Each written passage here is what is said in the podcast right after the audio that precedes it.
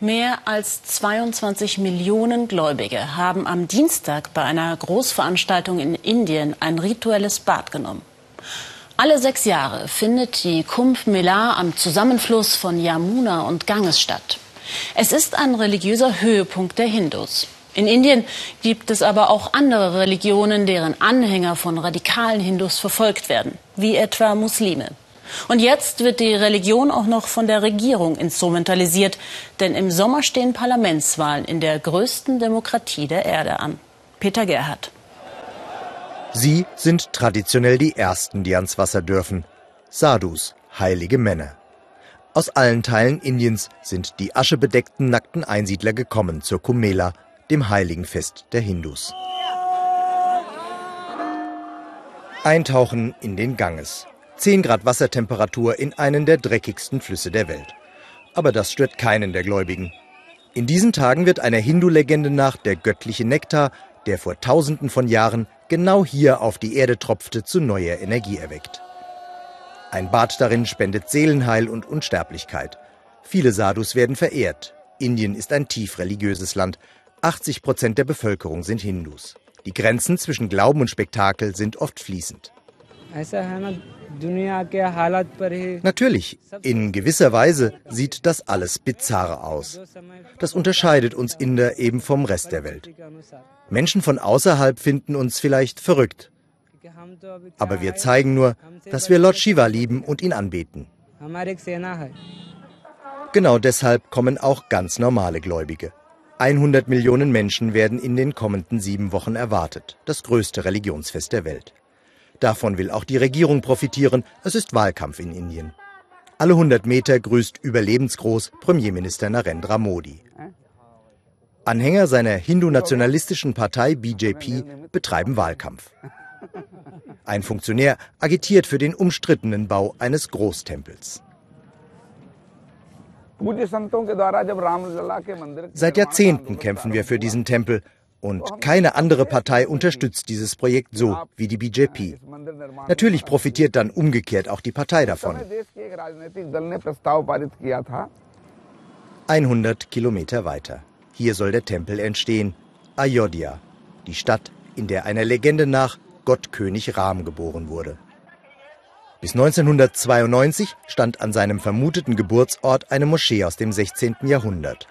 Hindu-Fundamentalisten hetzten gegen das muslimische Gotteshaus. Auch die heutige Regierungspartei BJP wiegelte die Massen auf. Im Dezember 1992 stürmte ein Mob die Moschee und riss sie nieder.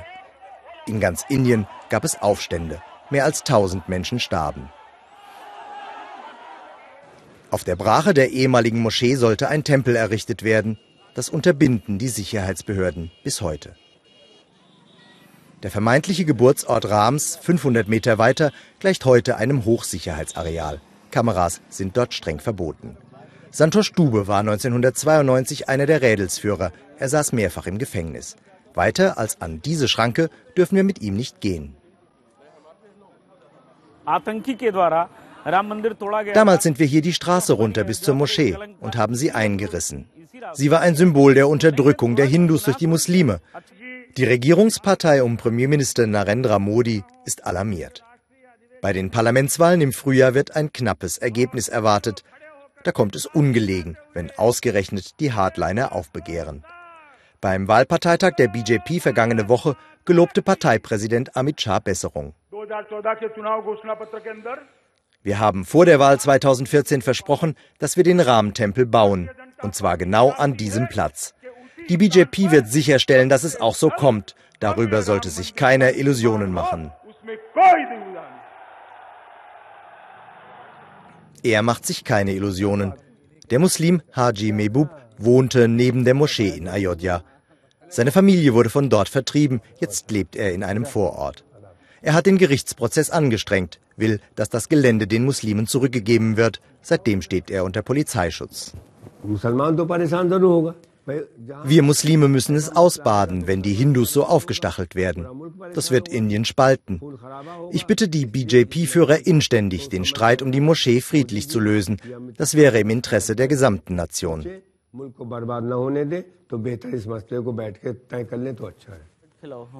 Doch Männer wie Santosh Dube sind gar nicht an einer friedlichen Lösung interessiert. Stolz zeigt er Andenken an die Zeit, als sie die Moschee zerstörten. Damals hätten sie die Muslime in die Schranken gewiesen. Die Regierung solle Indien jetzt endlich offiziell zum Hindu-Staat erklären, fordert er. Die Muslime sollen sich unseren Gefühlen unterordnen, sonst werden sie die Behandlung bekommen, die sie verdienen.